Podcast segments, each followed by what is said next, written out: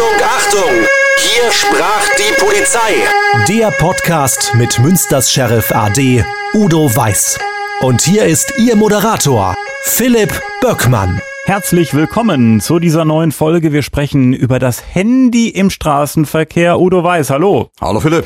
Ja, das Handy ist ja eine praktische Erfindung, schöne Sache, seit vielen, vielen Jahren unser täglicher Begleiter.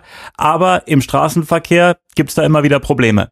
Ja, eigentlich ist das Handy ja nicht mehr wegzudenken. Und äh, man muss mal überlegen, was wir vor 20 Jahren gemacht haben, als es noch gar kein Handy gab. So lange ist das ja noch gar nicht der Fall. Aber alleine im letzten Jahr ist die Handynutzung und sind die Handyanschlüsse nochmal wieder um äh, 6 Millionen gestiegen. Also wir haben im letzten Jahr 141 Millionen Handyverträge gehabt.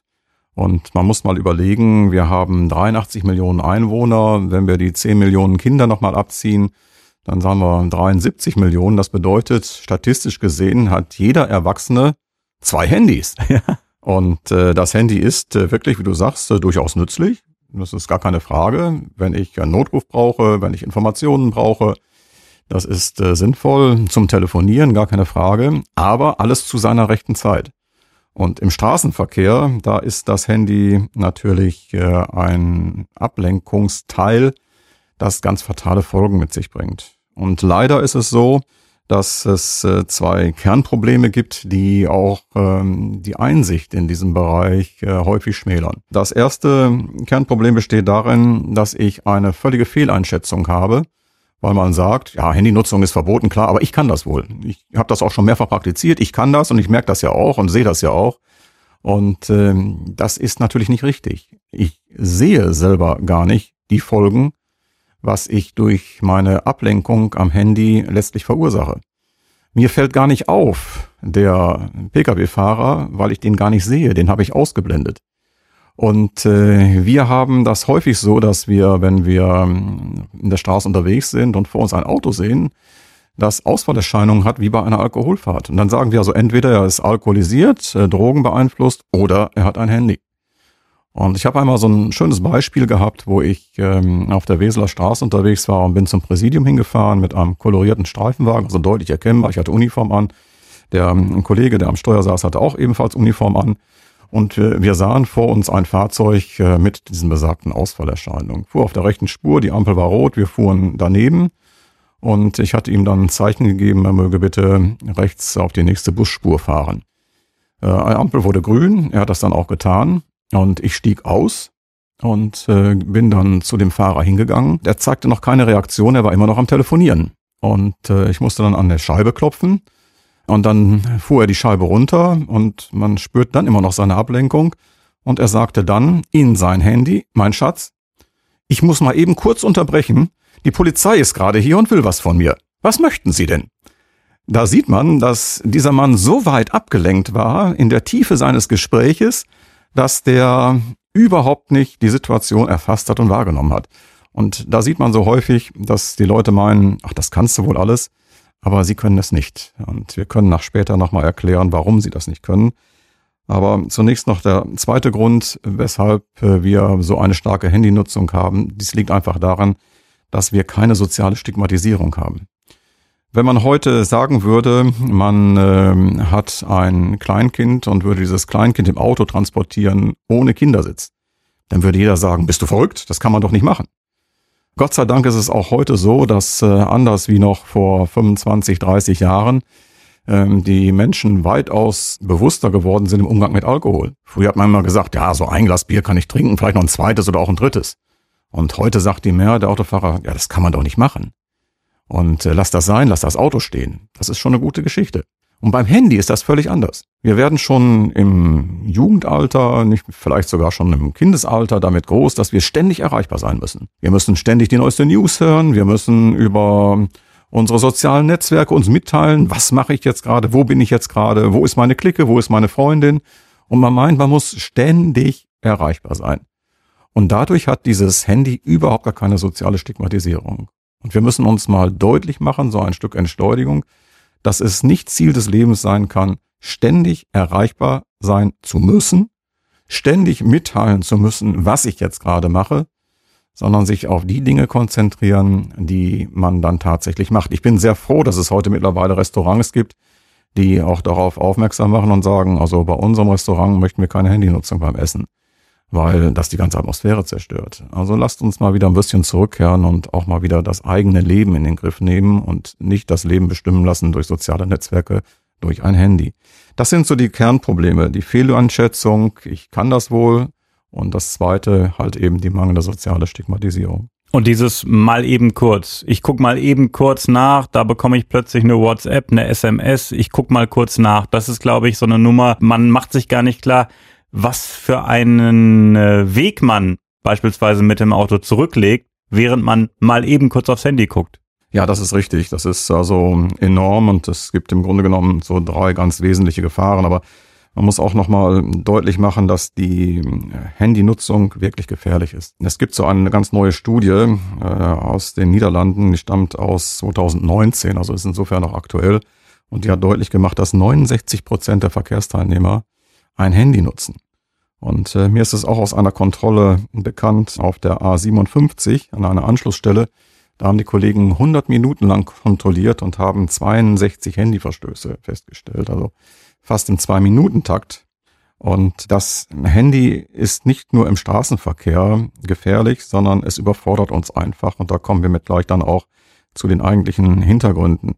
Wie gravierend das ist, ist deutlich geworden vor jetzt nahezu fünf Jahren, als in Bad Aibing im Februar ein Fahrdienstleiter mit seinem Handy beschäftigt war. Und er war so mit seinem Handy beschäftigt, während der Arbeitszeit, dass er die beiden Signale, die er stellen musste, falsch gestellt hat. Er war in dem Moment einfach überfordert. Das führte dazu, dass zwei Nahverkehrszüge aufeinander zufuhren.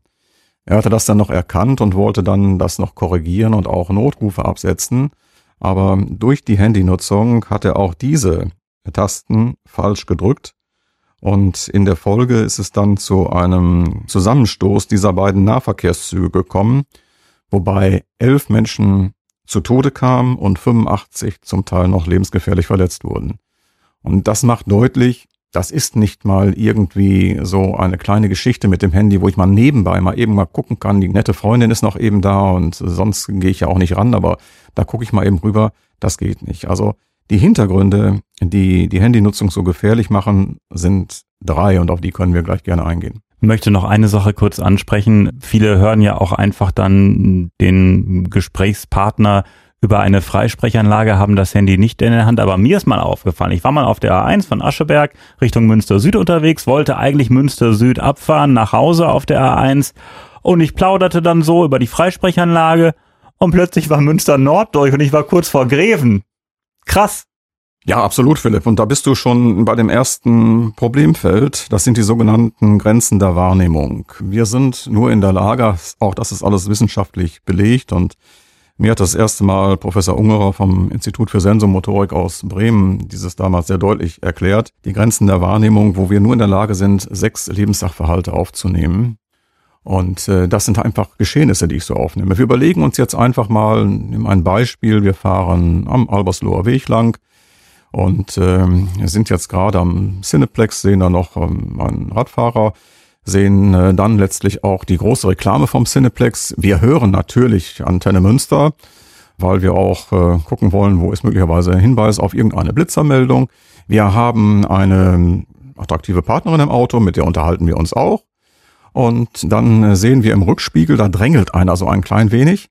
Und ich mache mir schon Gedanken. Und äh, vor uns ist auch einer und die Ampel schlägt äh, gleich um. Ich achte auch auf den Tacho und ähm, dann sehe ich links auf dem Bürgersteig äh, eine Personengruppe, die will wahrscheinlich zum Cineplex hin und biegt jetzt rechts ab. Und plötzlich kracht das. Und warum kracht das? Weil ich habe ein Ereignis vergessen. Ich habe es nicht vergessen, sondern mein Gehirn hat es automatisch gelöscht. Und jetzt stelle ich die Frage, was war jetzt das erste Ereignis, die erste Wahrnehmung, die ich wahrgenommen habe? Das war der Radfahrer. Und ja, dieser Radfahrer ja, ist dann einfach weg. Und das ist dieses äh, Prinzip, wo man sagen muss, Grenzen der Wahrnehmung. Wir sind nur in der Lage, in einem Speicher von fünf Sekunden sechs verschiedene kleine Lebenssachverhalte wahrzunehmen und können dann auch nur hinterher noch drei taktile verschiedene Dinge ausführen. Und alles andere überfordert uns. Das geht nicht nur uns so, das geht auch Jetpiloten so. Das ist keine Frage. Ich kann das nicht bis ins Ultimo ausreizen. Und von daher gibt es nur eins, Reduktion von Information. Also wir machen das so beim Fahr- und Sicherheitstraining, gerade der Polizei, dass wir zum Beispiel bei Blaulichteinsatz und Verfolgungsfahrten den Fahrer aus dem gesamten Geschehen herausnehmen so dass äh, der gesamte Funkverkehr über den Beifahrer läuft, auch ich sag mal die gesamte taktische Konzeption, die Informationsverarbeitung, Aufnahme, Weitergabe, das Abchecken des Fahrzeugs, alles was damit zu tun hat. Und das äh, Koordinieren, möglicherweise Fluchtwege, Hinweisgebung und dergleichen macht alles der Beifahrer, weil der Fahrer einzig und allein sich auf die Fahrtätigkeit konzentrieren soll. Ich fand das immer sehr angenehm und auch sehr beruhigend, und auch sehr charmant, wenn ich äh, mit unseren Hubschrauberpiloten mitgeflogen bin. Und man hat natürlich einen Piloten, einen Co-Piloten im Hubschrauber, aber die fliegen beide parallel. Und wie selbstverständlich sagt der eine, hast du da den Hochspannungsmasten gesehen? Ja, habe ich gesehen, danke für den Hinweis. Und so ergänzt man sich. Da sieht man allein, wie wichtig das ist. Deshalb Reduktion von Informationen. Und äh, von daher ist es wichtig, dann auch das Handy während der Fahrt nicht zu nutzen, weil es einen einfach in der gedanklichen Konzeption, so wie bei dir, die verpasste Ausfahrt, überfordert. Und das ist schon mal ein Punkt, weshalb das Handy so gefährlich ist. Das ist also Punkt Nummer eins. Was ist Punkt Nummer zwei? Punkt Nummer zwei ist ähm, die Frage des Gehirns. Unser Gehirn, äh, wie funktioniert es? Und das äh, haben die Mediziner im Bereich der Gehirnforschung sehr schön festgestellt. Man kann das gut messen, die einzelnen Gehirnströme dann auch. Und ähm, dann ist es so, dass unser Gehirn äh, sehr ökonomisch äh, arbeitet und äh, sich immer auf die Haupttätigkeit konzentriert. Und wenn ich mein Handy in die Hand nehme und äh, damit dann telefoniere oder eine WhatsApp-Nachricht schicke und diese eintippe, dann konzentriert sich als Haupttätigkeit das Gehirn auf die Nutzung des Handys. Aber die Haupttätigkeit sollte ja nicht die Handynutzung jetzt sein, sondern sollte die Führung des Kraftfahrzeuges sein. Und äh, das wird dann vernachlässigt und bestimmte Dinge werden dann völlig ausgeblendet. Du siehst ein Verkehrszeichen nicht, du siehst die rote Ampel nicht, du siehst den Radfahrer nicht, du kriegst das auch gar nicht mit. Und das führt dann wieder dazu, dass du dich auch subjektiv sogar sicher fühlst und sagst, ich kann das doch alles. Und äh, das ist auch das Gefährliche wiederum beim Handy. Und schließlich ist ähm, das dritte Problem, das, was du schon angedeutet hast, der Blick weg von der Straße. Also die Handynutzung ist wissenschaftlich äh, lange und gut und intensiv untersucht und wir wissen zum Beispiel, dass ein normaler Verbindungsaufbau für ein Telefonat etwa durchschnittlich 45 Sekunden dauert, wobei dann 25 Mal der Blick von der Straße abgeht. Noch schlimmer ist es dann auch ähm, durch die Nutzung insbesondere der sozialen Netzwerke, dass ich selber dann auch eintippe. Und äh, auch dabei ist es so, dass ähm, ich eine Nachricht, die ich dann absetze, dazu führt, dass ich 25 Sekunden ja den Blick nicht auf der Straße habe. Bei 50 kmh fahre ich 14 Meter in der Sekunde. Und das bedeutet, wenn ich 25 Sekunden abgelenkt bin, um eine WhatsApp zu schicken, dass ich 350 Meter blind fahre. Bei 70 kmh fahre ich 20 Meter in der Sekunde und das bedeutet, ich fahre 500 Meter blind. Also einen halben Kilometer. Einen Krass, halben Kilometer. Ja. Und man muss sich jetzt mal vorstellen, ich frage das immer mal so bei jungen Fahranfängern im Bereich der Prävention, würdet ihr in ein Fahrzeug einsteigen, wenn ihr wüsstet, der Fahrer fährt 500 Meter blind? Oder würdet ihr gerne über die Wolbecker Straße fahren, Hammerstraße, Warndorfer Straße oder Ring, wenn ihr wüsstet, da kommt euch ein Fahrer entgegen, der 500 Meter blind fährt? Dann sagt natürlich jeder nein. Und noch schlimmer ist es dann ja auch im Autobahnbereich. Also bei 130 alleine wäre das eine Fahrtstrecke von 900 Metern. 900 Meter absoluter Blindflug. Und auch das hat es schon gegeben. Bei 150 sind es nachher zwei Kilometer. Ich erinnere mich an da einen Verkehrsunfall mit 160 Stundenkilometer, wo hm, ein Pkw-Fahrer auf der linken Seite fuhr und es war für ihn alles erkennbar frei. Es war dann natürlich so, dass plötzlich eine Tagesbaustelle da war weil ähm, der Landesbetrieb Straßenbau eine äh, Leitplanke auswechseln musste nach einem Verkehrsunfall. Und äh, mit 160 ist er zwei Kilometer lang dann blind gefahren und dann voll in diese Baustelle hineingefahren. da sieht man, wie gefährlich das ist, nicht nur für ihn, sondern natürlich auch für die Straßenarbeiter, die in diesem Bereich sind.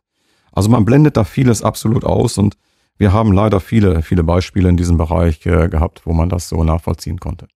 Und äh, wenn ich das so höre, ist eigentlich der Tipp, das Handy einfach zur Seite zu legen und auch wenn es piept, wenn es klingelt, es klingeln zu lassen, es piepen zu lassen und erstmal weiterzufahren oder irgendwann mal an einem Rastplatz oder irgendwo auf einem Parkplatz rechts ranfahren und dann vielleicht in Ruhe nachgucken und sich nicht ablenken zu lassen. Auch wenn man eine Freisprecheinrichtung hat. Ich hatte ja dieses Beispiel, wo ich da äh, ein, zwei Ausfahrten übersehen habe. Es lenkt tierisch ab, auch wenn man einfach nur über Freisprechanlage telefoniert. Ja, das ist richtig, äh, Philipp. Ich kann mich noch dran erinnern, als äh, unser Sohn äh, rudertechnisch unterwegs war und wir ihn dann zu den einzelnen Regatten gefahren haben mit seinem Teampartner und sind dann erstmals meinetwegen Richtung Brandenburg gefahren, Richtung Hamburg gefahren oder Richtung München die ganzen Regattastrecken dann ab, wo man sich nicht auskannte, gerade beim ersten Mal und ähm, dann auch noch suchen musste und auch die gesamte Infrastruktur nicht so kannte. Äh, ich hatte damals immer schon zu meiner Frau gesagt und das Radio leiser gestellt, äh, ja, ja, und war da immer kurz ab. Und sie sagte, was hast du eigentlich? Bist du jetzt irgendwie knabbelig oder was ist los? Und ich sagte, du nimmst mir nicht übel, ich muss mich jetzt hier voll konzentrieren. Und äh, das war sie so gar nicht gewohnt, weil man natürlich in dem anderen Bereich äh, das locker alles so wegstecken konnte. Aber da sah man schon, dass da die Informationsverarbeitung eine ganz andere war. Und äh, selbst eine Freisprechanlage lenkt einen ab und das soll man gut überlegen. Also wir empfehlen immer klare Vorsätze und von daher sollte man das auch mit der Familie einfach mal kommunizieren und äh, mit seiner Familie, mit dem Freundeskreis einfach deutlich machen, äh, wenn ich nicht sofort rangehe, dann nerv mich nicht so, ich merke das ja zwei, dreimal, sondern dann bin ich unterwegs, vielleicht mit dem Auto oder mit dem Fahrrad und äh, dann lass es sein. Ich werde dann zurückrufen. Und wir haben heute alle eine Anrufliste und dann kann man, wie du schon gesagt hast, auch mal anhalten. Irgendwo ist eine Möglichkeit, eine Busspur oder sonstiges. Ich kann nachgucken und wenn es dann wirklich wichtig ist, dann kann man auch zurückrufen. Und das ist auch der Gesprächspartner dann wert. Dann kann ich mich nämlich auf ihn konzentrieren. Und äh, ganz wichtig ist in diesem Bereich, um diese Vorsätze auch einzuhalten, man sollte das Handy nie griffbereit in die Mittelkonsole legen, nie griffbereit in die Handtasche auf dem Beifahrersitz oder in dem Fußraum, sondern es sollte einfach verschlossen in der Handtasche sein, es sollte im Jackett sein mit einem Reißverschluss zu, so dass ich nicht verführt werde. Denn so, so häufig haben wir das, dass man dann sagt, ja, ja, ich habe es auch Mutter versprochen, ich gehe nicht dran. Aber war jetzt gerade meine beste Freundin. Nur mal eben ganz kurz gucken, eben ganz kurz mal eben schnell. Und ist ja wichtig. Nein, es ist nicht wichtig. Von daher mit der Familie, mit dem Freudesreis klare Absprachen treffen und das Handy nicht in Griffweite legen und bei wirklich wichtigen Sachen kann man jederzeit zurückrufen. Oder man packt den Kofferraum. Das, Auch das ist, die, die sicherste Variante, weil da kommt man definitiv nicht dran. Oder du hast ein Bild mitgebracht, darüber steht Unfall durch Handynutzung auf der Umgehungsstraße in Münster. Da sehe ich einmal einen LKW, einen richtig großen LKW und einen kleinen weißen VW Caddy, also schon ein kleines Fahrzeug, aber schon so ein Kastenwagen. Und das Auto ist im Grunde genommen vorne völlig zerdrückt. Da ist praktisch nur noch die Hälfte des Fahrzeugs übrig. Was hat es damit auf sich? Ja, das war einer unserer ersten tödlichen Handyunfälle, wo wir dieses auch nachweisen konnten. Und ähm, es war so, dass sich ein Zusammenstoß ereignete im Frontalverkehr zwischen dem besagten LKW und äh, dem anderen PKW.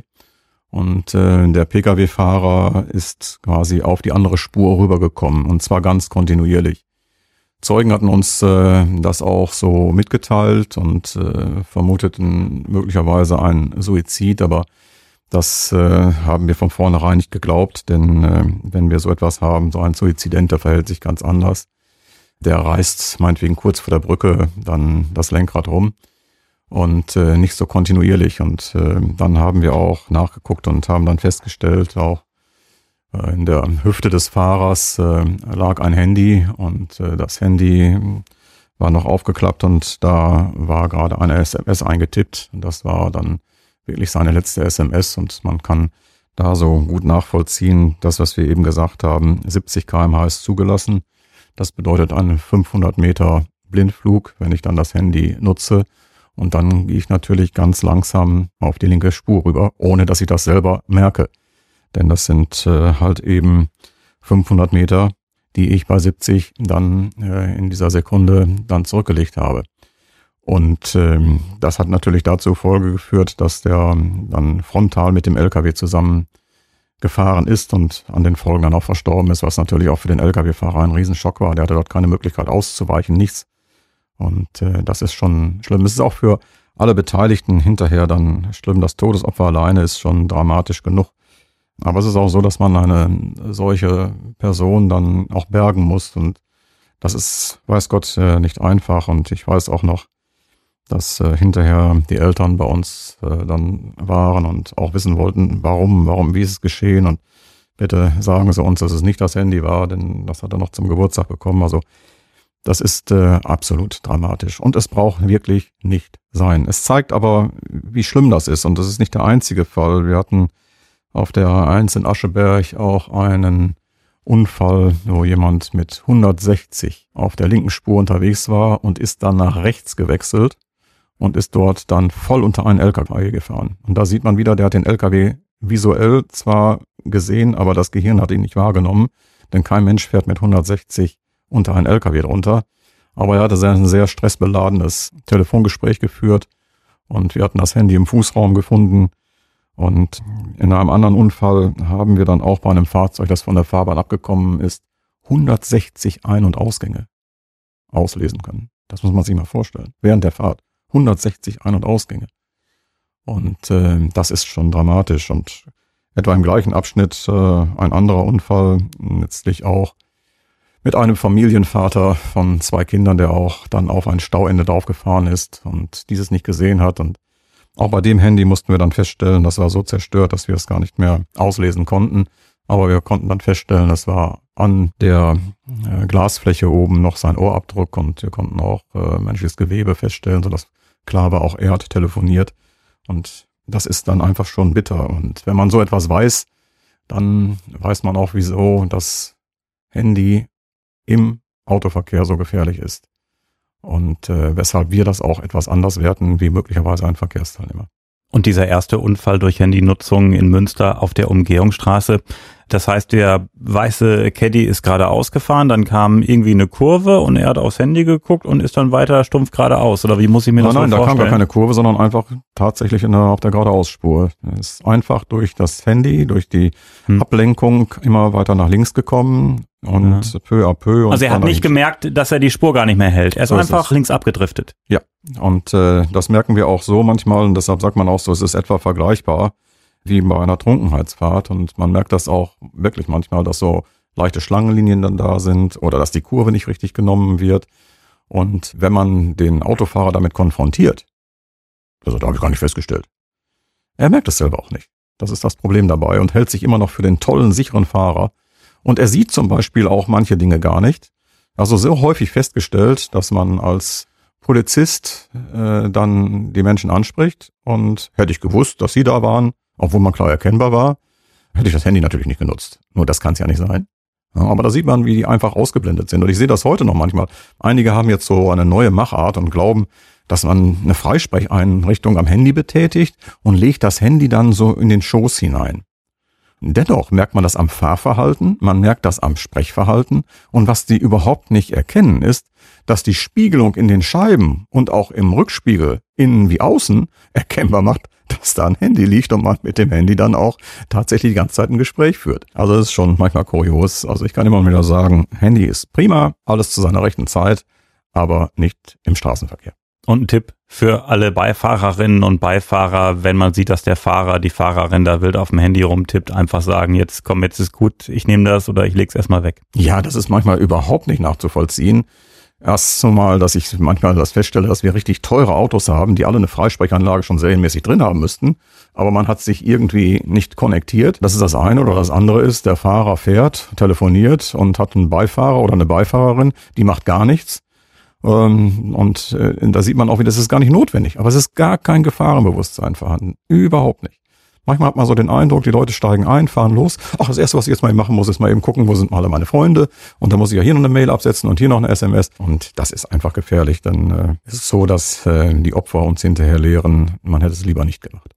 Ich möchte noch eine Sache ansprechen. Es geht ja nicht nur um äh, ein Handy im Auto oder im Lastwagen, sondern beispielsweise auch auf dem Fahrrad oder auch als Fußgänger. Da kann es einen ja auch ganz schön ablenken. Wie ist das aktuell? Bedarf man äh, auf dem Fahrrad telefonieren? Nein, auf dem Fahrrad darf man auch nicht telefonieren. Und äh, das ist auch übrigens ein Problem, dass äh, wir durch unseren internationalen Polizeiverbund, äh, früher hieß der TISPOL, heute heißt der Road Police, einen Austausch haben weltweit. Und dieses Problem tritt auch weltweit auf. Und es hat auch dazu geführt, dass in diesem Bereich weltweit auch die Bußgelder angehoben wurden. Wobei wir hier in Deutschland noch die geringsten haben. Also in den Niederlanden zum Beispiel ist das gleich über das Dreifache. Und äh, hier kostet der Verstoß für einen ähm, Pkw-Fahrer 100 Euro man bekommt einen Punkt. Ein Radfahrer bezahlt 55 Euro. Das war früher, glaube ich, 25. Also man hat das deshalb angehoben. Nur ähm, das Bußgeld alleine kann es ja nicht sein, sondern man muss einfach wirklich auch überlegen und sagen, lass das sein. Und gerade beim Radfahrer ist das auch so, dass äh, Radfahrer dann häufig unterwegs sind und sie gefährden damit nicht nur andere Radfahrer und Fußgänger, sondern natürlich auch sich selbst, auch gerade gegenüber Pkw-Fahrern. Und äh, deshalb ist das auch hier ein absolut großes Problem. Bis hin zum Fußgänger im innerstädtischen Bereich. Wir haben es auch schon erlebt, dass äh, dann ein Fußgänger mit dem Handy beschäftigt war und rennt dann zum Beispiel in ein Odertsfahrzeug. Krasse Sache, weil er es einfach nicht gesehen hat, abgelenkt war und. Absolut, absolut. Und ganz schlimm ist es ja heute auch, wenn man mit den guten geräuschgedämpften Kopfhörern auch noch unterwegs ist, mhm. äh, dann ist natürlich, ich kann das gar nicht nachvollziehen, die Umwelt ganz ausgeschaltet und ich bewege mich, als wenn ich irgendwo in einem Glaskasten bin. Und das bin ich halt eben nicht, sondern wir haben ein Verkehrssystem, an dem alle Menschen teilnehmen und alle Menschen haben auch ein Anrecht daran teilzunehmen. Das sind schwache Menschen, das sind junge Menschen, das sind alte Menschen.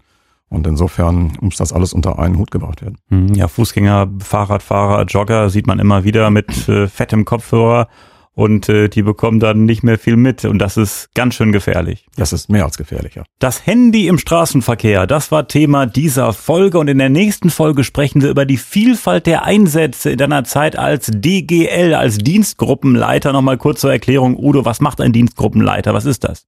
Ja, ein Dienstgruppenleiter führt äh, eine, wie das Wort schon sagte, Dienstgruppe an. Die ist im Wach- und Wechseldienst äh, tätig bei uns und wir haben unterschiedliche Dienstmodelle. Das ist die zentrale Schichtdienstmanagement, Dritteldienst, Vierteldienst. Und zu meiner Zeit war es in dem Bereich, wo ich im Vierteldienst tätig war, so, dass äh, man vier Dienstgruppen hat. Und eine hat früh, eine spät, eine Nacht und eine dienstfrei. Die teilen sich den Dienst rund um die Uhr. Und je nach Größe der Stadt hat man dann eine dementsprechende Dienstgruppe. Meine war immer so um die rund 20 äh, Mitarbeiter. Und die haben dann einen Dienstgruppenleiter als äh, den unmittelbaren Vorgesetzten, noch einen Vertreter, den Wachdienstführer und äh, die sorgen dafür, dass im Streifendienst äh, rund um die Uhr für den Bürger ein einsatzfähiges Fahrzeug da ist. Wir sprechen über die Vielfalt der Einsätze aus seiner Zeit als Dienstgruppenleiter in der nächsten Folge. Dann geht es um Brände, vermisste Festnahmen und um einen Brückeneinsturz. Udo, ich freue mich schon auf die nächste Folge und wir würden uns beide freuen, wenn Sie diesen Podcast abonnieren, damit Sie keine Folge verpassen. Jeden zweiten Freitag gibt es eine neue Folge. Udo, bis zum nächsten Mal. Bis zum nächsten Mal, Philipp.